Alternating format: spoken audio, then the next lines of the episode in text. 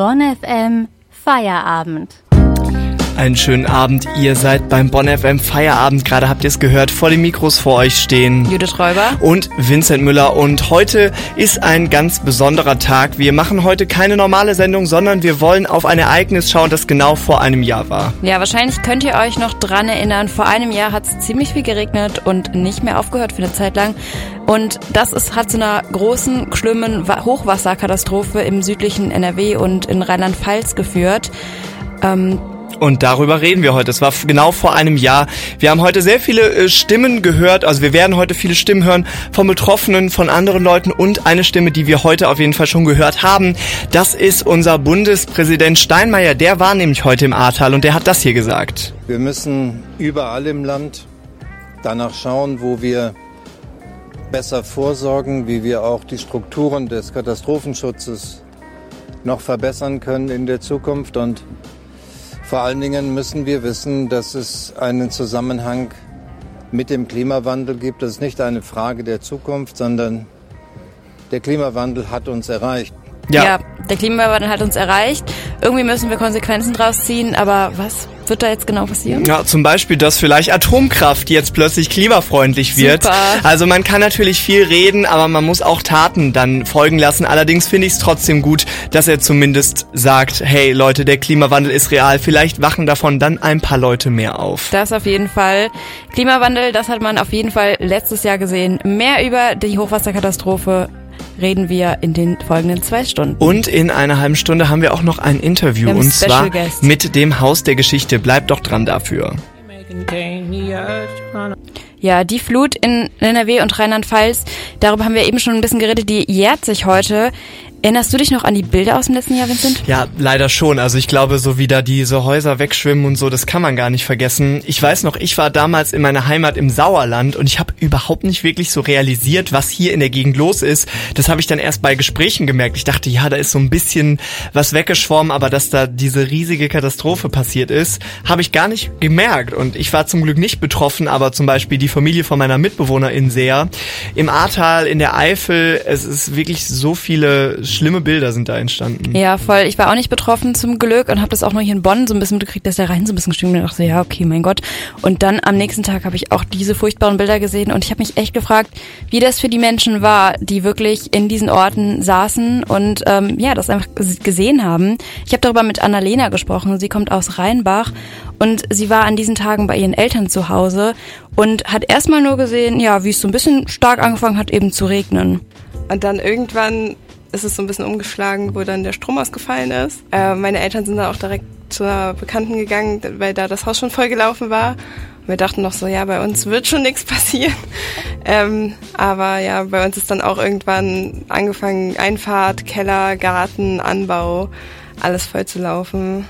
Ich stelle es mir echt unfassbar vor, wenn man ja zu Hause sitzt und so eine Katastrophe auf sich zurollen sieht, aber einfach nichts tun kann in dem Moment. Ja, während es noch einfach nur erstmal regnet, bringt's ja auch nicht wirklich, ne, irgendwie anzufangen, was wegzuräumen oder Wasser, das nicht im Haus ist, kannst du auch nicht gut rausschütten. Das heißt, man ist nie so wirklich sich sicher, wann passiert ist oder was, wann nicht. Ja, Annalena hat mir auch erzählt, dass sie eigentlich einfach nur erstmal warten konnten. Meine Nachbarin, die kam zu uns, weil bei denen auch das komplette Haus vollgelaufen ist und sie halt alleine zu Hause war und nicht wusste wohin und sie stand mit ihrem Laptop und ihrem Fotoalbum unter Arm und war so, bei uns das ganze Erdgeschoss ist voll mit Wasser, kann ich zu euch kommen? Haben wir in dem Moment da gesessen, ihr Fotoalbum angeguckt, um uns irgendwie zu beschäftigen und abzulenken und einfach gehofft, dass das Wasser nicht aus dem Keller noch weiter steigt. Also einfach eine super hilflose Situation. Ja, wie die nächsten Tage dann für Annalena waren, darüber sprechen wir gleich noch ein bisschen weiter. Erstmal für euch Rocky von Still Woozy. Cold Brew von OK Kids. Ihr hört den Bonn FM Feierabend und bei uns geht es heute um die Flut, die vor genau einem Jahr hier in Deutschland passiert ist. Und wir haben gerade schon gehört, dass wir mit Annalena gesprochen haben, die aus Rheinbach kommt. Die war zu dem Zeitpunkt zum Beispiel in ihrem Elternhaus und konnte eigentlich echt nur zusehen, wie das Wasser dann immer und immer höher gestiegen ist, wie ihre Keller dann volllaufen und bei den Nachbarn teilweise sogar ganze Häuser. Ja, in der Nacht hat, glaube ich, niemand so richtig geschlafen und ähm,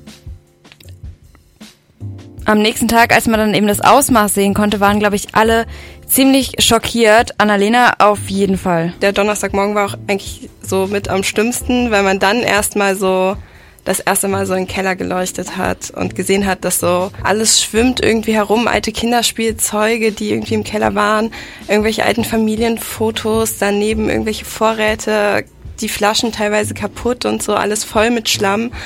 Und das war dann schon irgendwie der erste Moment, wo ich so richtig geschluckt habe und mir wirklich die Tränen in die Augen kamen.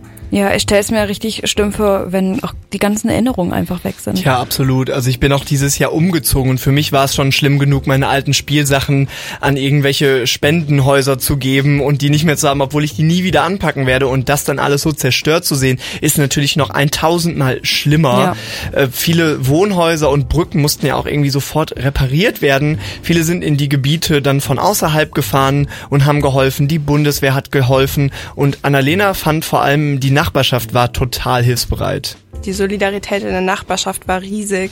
Das war echt super schön zu sehen. Und wenn man gerade bei sich zu Hause, also fertig war man ja nie, aber so mal irgendwie nicht wirklich weiterkam oder irgendwie zwei Leute zu viel hatte, dann sind die halt rüber zu den Nachbarn gegangen oder irgendwo äh, die Straße runter, wo eben zu helfen war.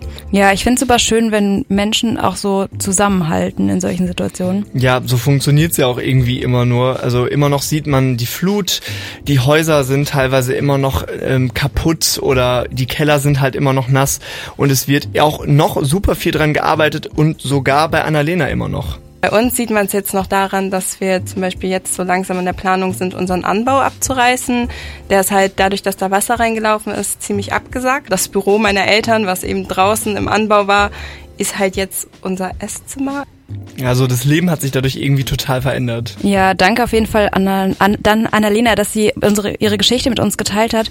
Es gibt noch so viel mehr und einige werden wir auch heute noch erzählen und die ganzen Objekte, die ja auch zerstreut werden, die hat das Haus der Geschichte gesammelt und darüber reden wir gleich hier im Bonn FM Interview mit unserem Gast.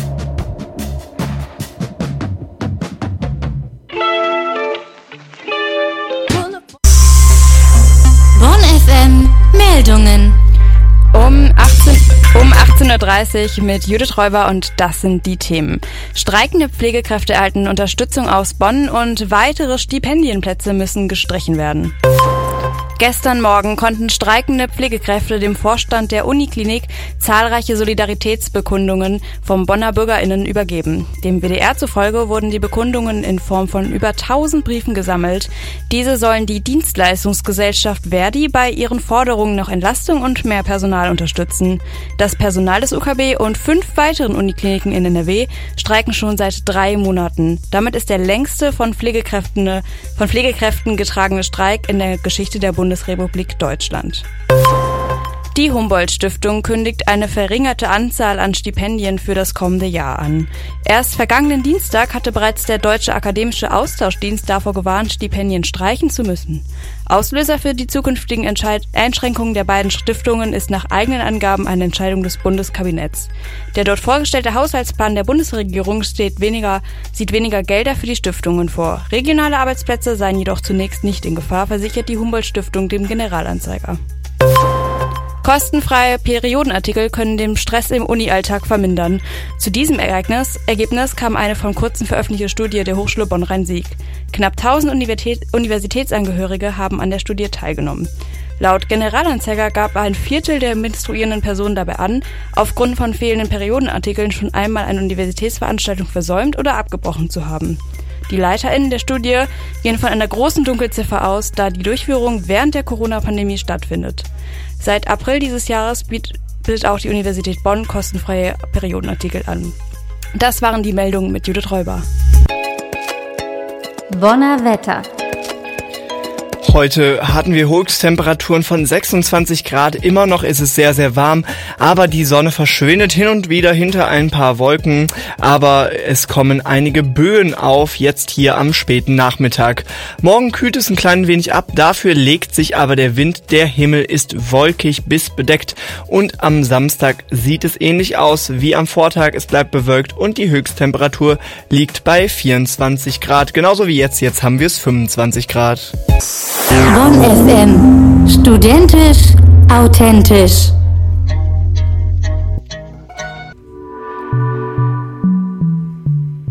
Bonn FM Feierabend. Mit Judith Räuber und Vincent Müller. Sehr schönen guten Abend für euch. Sehr schönen guten Abend, sagt doch kein Sehr Mensch. Sehr schönen guten oder? Abend, wieder draußen. Ja, wir reden heute die ganze Stunde über, die ganzen zwei Stunden sogar, also jetzt, Jetzt noch, noch eine, eine Stunde. jetzt noch eine Stunde über die Flut, die vergangenes Jahr im Ahrtal, in der Eifel und so weiter ähm, war. Wir hatten gerade schon ein Interview mit jemandem aus dem Haus der Geschichte. Die sammeln aktuell nämlich Ausstellungsstücke und wir sprechen jetzt in der nächsten Stunde erstmal ein bisschen mit Betroffenen und HelferInnen, die da waren und gucken, wie ist es eigentlich heute? Was muss noch aufgebaut werden? Wie geht's den Menschen, die gerade in diesen von der Flut betroffenen Gebieten leben? Ja, darauf gucken, schauen wir gleich. Seid ihr auch betroffen? Dann schreibt uns eine Nachricht. An die 0151 717 8989 5 und hier Skate. Ich kann mich noch ganz gut erinnern, wie ich vor einem Jahr in meine WG kam und ich habe mir irgendwie nichts Böses gedacht. Ich habe gemerkt, ah, okay, irgendwie momentan viele Unwetter und meine Mitbewohnerin saß in ihrem Zimmer und hat gesagt, boah, bei meiner Familie ist alles kaputt. Der ganze Hof ist zerstört, Tiere sind ertrunken. Es war richtig schlimm. Ich habe es bis dahin gar nicht so richtig gemerkt, muss ich sagen. Ich habe es auch erst in den Tagen danach durch die Medien und so weiter mitbekommen. Und ich finde aber, man hat auch richtig doll gemerkt, neben all der Zerstörung, wie die Menschen in so einer schwierigen Zeit zusammenhalten. Bonn-FM-Reporterin Katharina Welter hat die Flutnacht und die Tage danach miterlebt. Ähm, wie war diese Flutnacht damals im Juli 21? Ja, ich glaube, wir wurden alle ziemlich erschüttert damals. In Bonn ist zwar nichts passiert, aber viele Städten, Städte, Gemeinden und Dörfer in Nordrhein-Westfalen und Rheinland-Pfalz waren von der Katastrophe betroffen und daher auch einige Studierende und ihre Familien. Die extremen Unwetter haben damals 189 Menschenleben gekostet und Tausende haben ihr Zuhause verloren. Fabian Dederichs ist einer der freiwilligen Helfer. Er kommt aus der Nähe von Bad Münstereifel und wir haben ihn mal so nach seinen Erinnerungen an die Zeit gefragt in Erinnerung geblieben sind, sind wirklich diese Abende in der ersten Woche nach der Flut. Man war jeden Tag morgens schon unterwegs und hat Leuten, Anwohnern geholfen, Keller auszuräumen und man kennt die Leute, man sieht, wie betroffen sie sind. Ähm, viele am Boden zerstört, haben ihre ganze Existenz verloren. Ja, und abends saßen die vielen, vielen Helfer dann auf dem Dorfplatz mit Bier zusammen und haben über ihre Erlebnisse geredet. Das hat Fabian uns sehr schön beschrieben und man hat wirklich gemerkt, was das für ein Ausnahmezustand damals war. Ja, und während das natürlich eine schreckliche Katastrophe ist, ist es auch immer ganz schön zu sehen, wie viele Hilfe da zusammenkommt und dass irgendwie die Menschen sich gegenseitig so aus der, aus der Patsche helfen wollen. Das sind dann Nachbarn, Freunde, Einsatzkräfte, die haben Wochen und Monate daran gearbeitet und diesen betroffenen Gebieten geholfen, um alles wieder aufzubauen. Aber der ist, der Wiederaufbau ist noch nicht vorbei, ne? Nee, das wird sich wahrscheinlich auch noch über Jahre hinwegziehen. Viele Dinge wurden wirklich schon geschafft und wieder aufgebaut und aufgeräumt, aber vieles muss einfach noch in Angriff genommen werden. Eva zum B kommt aus Bad Münstereifel. Ihre Mutter hat eine Goldschmiede in der City, die in der Flut zerstört wurde. Und das Geschäft konnte letzte Woche wieder eröffnet werden. Sie erzählt uns ähm, vom Prozess des Wiederaufbaus. Der Wiederaufbau von der Goldschmiede meiner Mutter hat sich dann tatsächlich bei uns auch etwas schwieriger gestaltet. Ähm, Das, was wir selbst machen konnten, wie Putz von den Wänden stemmen oder Tapete abkratzen oder solche Sachen oder Sachen rausreißen, das äh, ging dann relativ schnell, aber wir haben auch, wie wahrscheinlich alle anderen, lange auf Handwerker warten müssen. Also besonders jetzt ähm, auf den Maler mussten wir sehr lange warten und sind dann aber, wir hätten es auch tatsächlich nicht gedacht, am, ähm, ja, ich glaube, einen Tag vor der Wiedereröffnung am 30. Juni, wo dann auch die ersten Outlet-Läden wieder an den Start gegangen sind, sind wir dann auch fertig geworden. Ja, irgendwie schön, sowas dann auch mal zu hören. Ja, wow, also neben dieser ganzen psychischen Belastung kommt da echt eine Menge auch einfach körperlicher Arbeit dazu. Wie ist denn so die Stimmung jetzt in den Orten? Wie geht es den Menschen? Davon hat uns Ilse Geusen berichtet, berichtet. Sie war in den ersten Monaten nach der Flut in der psychosozialen Hilfe tätig. Das war ein ehrenamtliches Projekt von Freiwilligen. Es gibt insgesamt weniger Gesprächsbedarf als in der akuten Phase. Und dann gibt es so eine Aufsplittung. Das langsame Anlaufen der finanziellen und materiellen Hilfen, gerade auch von offizieller Seite aus, da gibt es viel Frust. Ähm, andererseits äh, gibt es diese große Dankbarkeit immer noch diesen selbstorganisierten Helfern der ersten Stunde gegenüber. Es wird jetzt zum Jahrestag ähm, allerdings wieder mit einem Aufkommen von Gesprächsbedarf gerechnet. Laut Ilse Geusen waren die Menschen sehr froh, so ein gutes psychologisches Hilfsangebot bekommen zu haben. Und jetzt, wo sich das Ereignis jährt, kommen natürlich wieder viele alte Erinnerungen hoch. Ja, das glaube ich. Über alte Erinnerungen, die wieder hochkommen und Traumata auslösen, sprechen wir gleich noch. Wir wünschen aber auch erstmal allen Betroffenen natürlich weiterhin alles Gute und viel Kraft. Das auf jeden Fall. Vielen Dank an Bonn FM-Reporterin Katharina Welter. Manche Sachen vergisst man einfach nicht. Ihr kennt das vielleicht, wenn man äh, irgendwas isst und danach hat man dann so eine ganz, ganz fiese Magen-Darm-Grippe und man kann das Gericht danach einfach nicht mehr essen. Bei mir war das zum Beispiel so ein Taco-Auflauf von meiner Mutter. Und genauso geht's vielen mm. Menschen, die eine Krise oder eine Katastrophe miterlebt haben.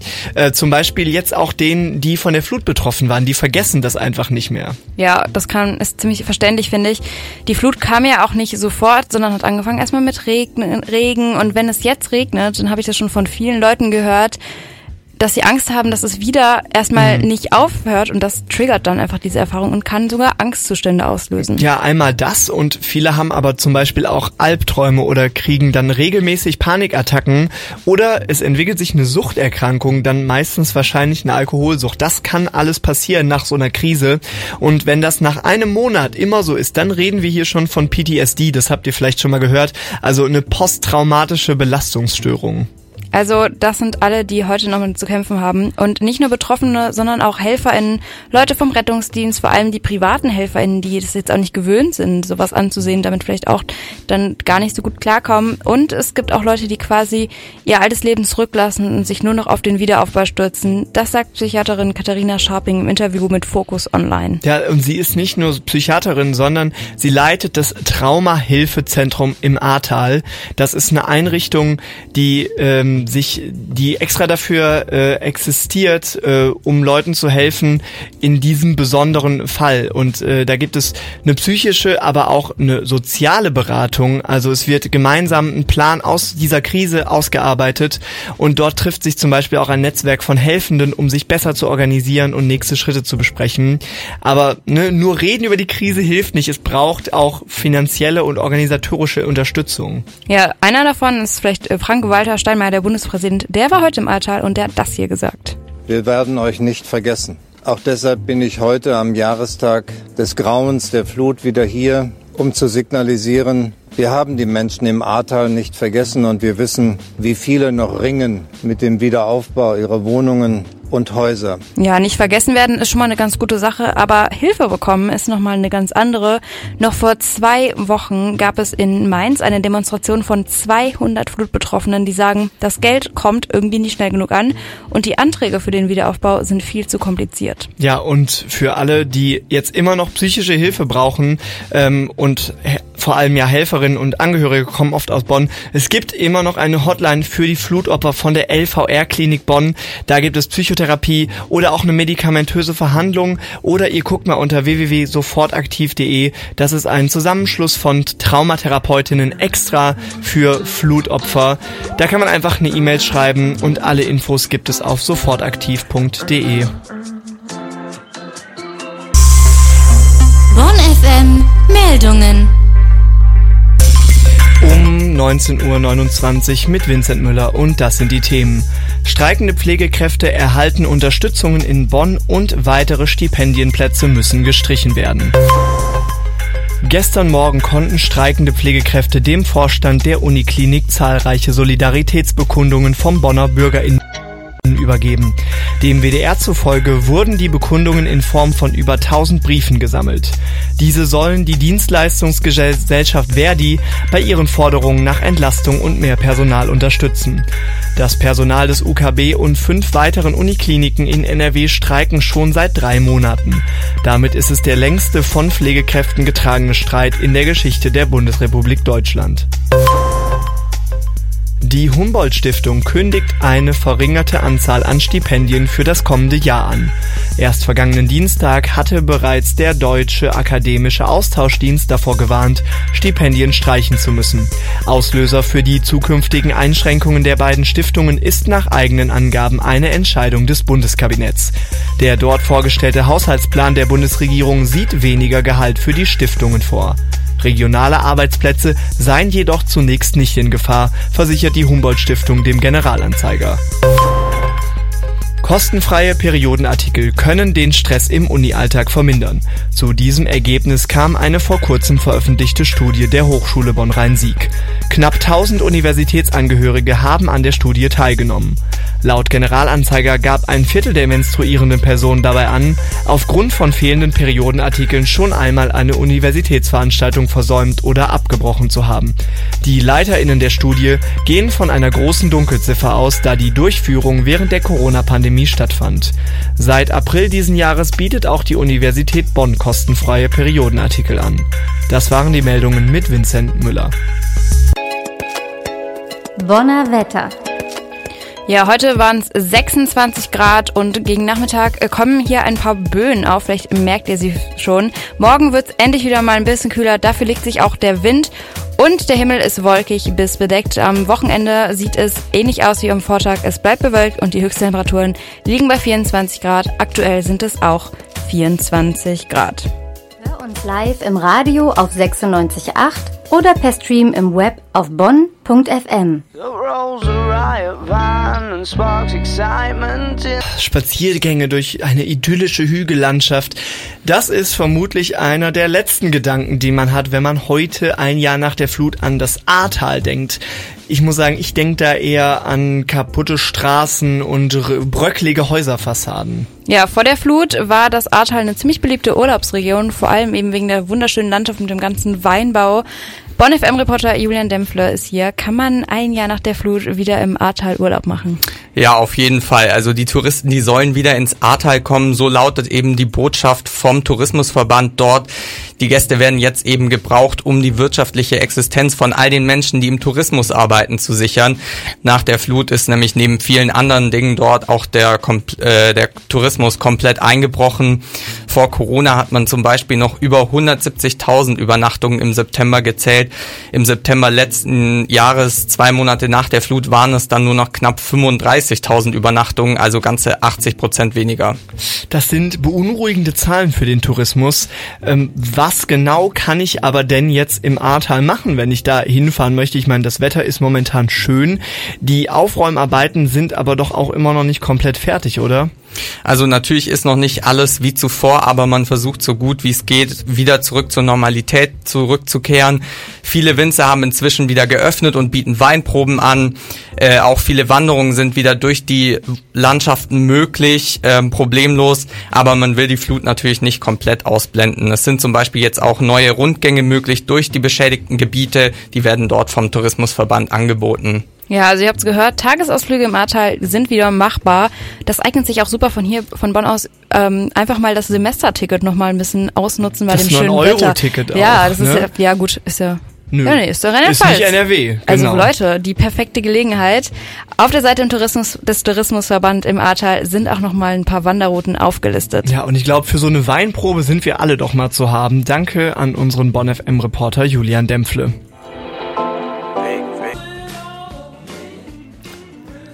Der Bonn FM Feierabend kommt jetzt um 10 vor 8 zu langsam zu seinem Ende. Normalerweise gehen wir ja immer mit den Bonn FM V-Tipps raus, um euch Veranstaltungen für den Abend zu präsentieren. Heute haben wir uns aber mal ein bisschen was anderes überlegt. Ja, wir haben uns gedacht, man sollte auch nach ein Jahr nach so einer Katastrophe auf jeden Fall mal informiert bleiben. Und wann ist noch ein besserer Tag, als heute damit anzufangen? Ganz genau. Das heißt, heute gibt's keine Veranstaltung von, von uns für euch, sondern Möglichkeiten, um euch noch ein bisschen schlau zu machen zu der Flutkatastrophe. Und zwar fangen wir an mit einem Podcast. Und zwar heißt der Die Flut. Warum musste Johanna sterben? Den Podcast, den gibt es seit Juli und der ist über ein sehr persönliches Schicksal von einer Familie aus Bad 9a Ahrweiler. Den gibt's auf Spotify und der ist vom SWR und vom WDR produziert. Wenn ihr lieber was gucken wollt, dann könnt ihr die Dokumentation Die Flut, Chronik eines Versagens anschauen. Die ist ganz frisch rausgekommen und kann, können in der ARD-Mediathek angeschaut werden. Da geht's eben auch um Wettereignisse, Klimawandel und was genau damals eigentlich schiefgelaufen ist. Und noch eine Podcast-Folge von Stimmenfang. Das ist ein Podcast vom Spiegel und den gibt's auf allen Podcast-Plattformen. Und die kam heute raus. Die heißt Ein Jahr nach der Flut Flut nichts gelernt. Und die Frage ist, haben wir was gelernt? Haben wir irgendwelche Lehren daraus gezogen? Die könnt ihr euch mal anhören. Ansonsten, wenn ihr doch Party machen wollt, es ist bestimmt wieder Bierpong Night im Dubliners. Die ist ja immer. Wie die Oder ist Karaoke. da immer. Oder Karaoke, da könnt ihr sonst auch hingehen. Das war's jetzt erstmal von uns äh, zum Ahrtal. Unsere Namen waren Judith Räuber. und Vincent Müller. Sind Macht's auch immer noch gut. unsere Namen. Das sind ne? immer noch unsere Namen. Ich wollte meine Identität nicht ändern. Habt einen schönen Abend. Lichter völlig los. Lichterfelde offen.